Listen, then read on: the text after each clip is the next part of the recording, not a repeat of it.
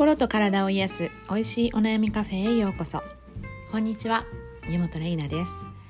えー、今日は2020年の10月6日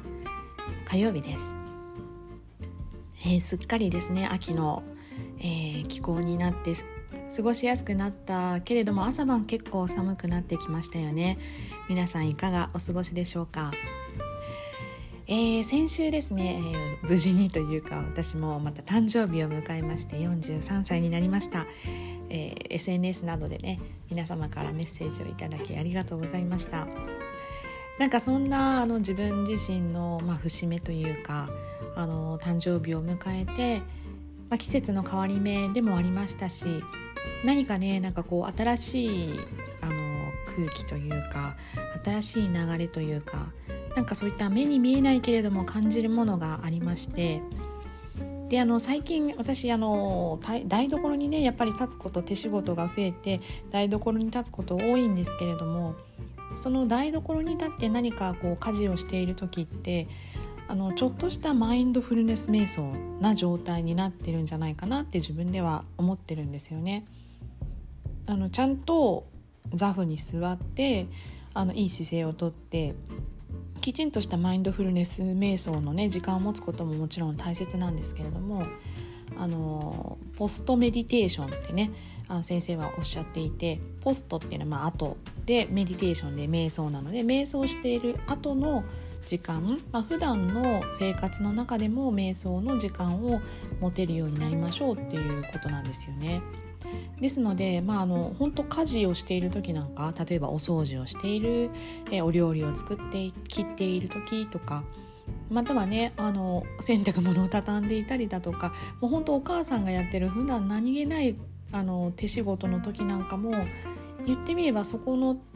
動作に行動に所作に、えー、心を行き渡らせているわけですから、まあ、メディテーション瞑想の時間でもあるわけなんですよね。まあまあそんなこんなで台所に立っている時に結構私は心が落ち着いてというかまあパタパタしてるんですけど あの自分の中でですねまあすっきりしている時間があってでなんかここのところをなんかこうふと 降りてきたって言ったらなんかちょっと怖いなんか変な感じですけどもなんかこうパッと思い浮かんだことがあってああそうだと思ってね。自分の誕生日だからこそ大好きな人たちに何かプレゼントしたいと。何かこう還元したいというかうん何て言うんですかね。循環？巡らせたい。巡り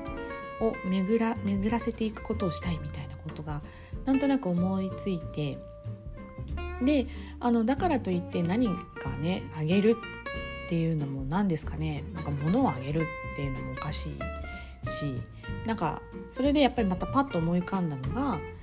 私の大好きな頑張ってる人とか私が大好きな人がやっていることをまた同じようにね大好きな人に巡っていったらどうかなともちろんね私から押し付けにがましくはできないのであの皆さんに聞いてお伺いしてっていう感じでやれたらどうかなって思ったんですよね。でそれであの実際ですね私の大好きなコーチ仲間お二人のやっている、えー、お絵かきセッションとあと「かずたま鑑定」ってね、えー、いうお二人のサービスをですね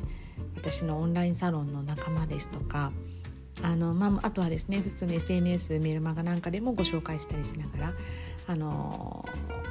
とってもいいですよっていうのをねお知らせしつつ本当大好きな方々にはですねもう是非私からプレゼントさせてって メッセージしたんです。でそしたらやっぱりねプレゼントっていうと恐縮される方も中にはいらっしゃいつつももう素直に受け取ってくださった方もいらっしゃってねあの本当に私自身もそれってすごく嬉しくって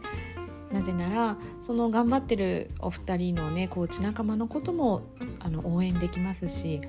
かつそれを受け取ってくださる大好きな方々がより幸せになったりよりあの前に進めたりする手助けになるので本当になんか嬉しくてですね。あの全然それに対してね私があのお支払いするっていう時に何にもなんかこう損したとか得したとか全くそういうのがなくってもう本当に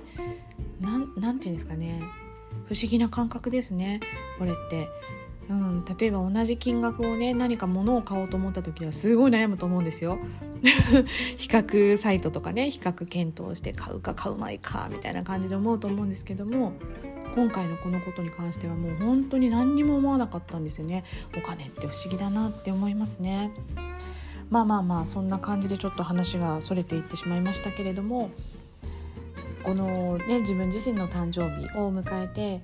新しい1年がこれから始まるっていうね、まあ、ある意味正月みたいな感じで思った時に、えー、何かね自分の中でいいなややりたいなって思ったことがこう叶っていってるっていうのがとっても嬉しかったここ数日だったんですね。今日はそんなことをつらつらとお話ししました。それではまた。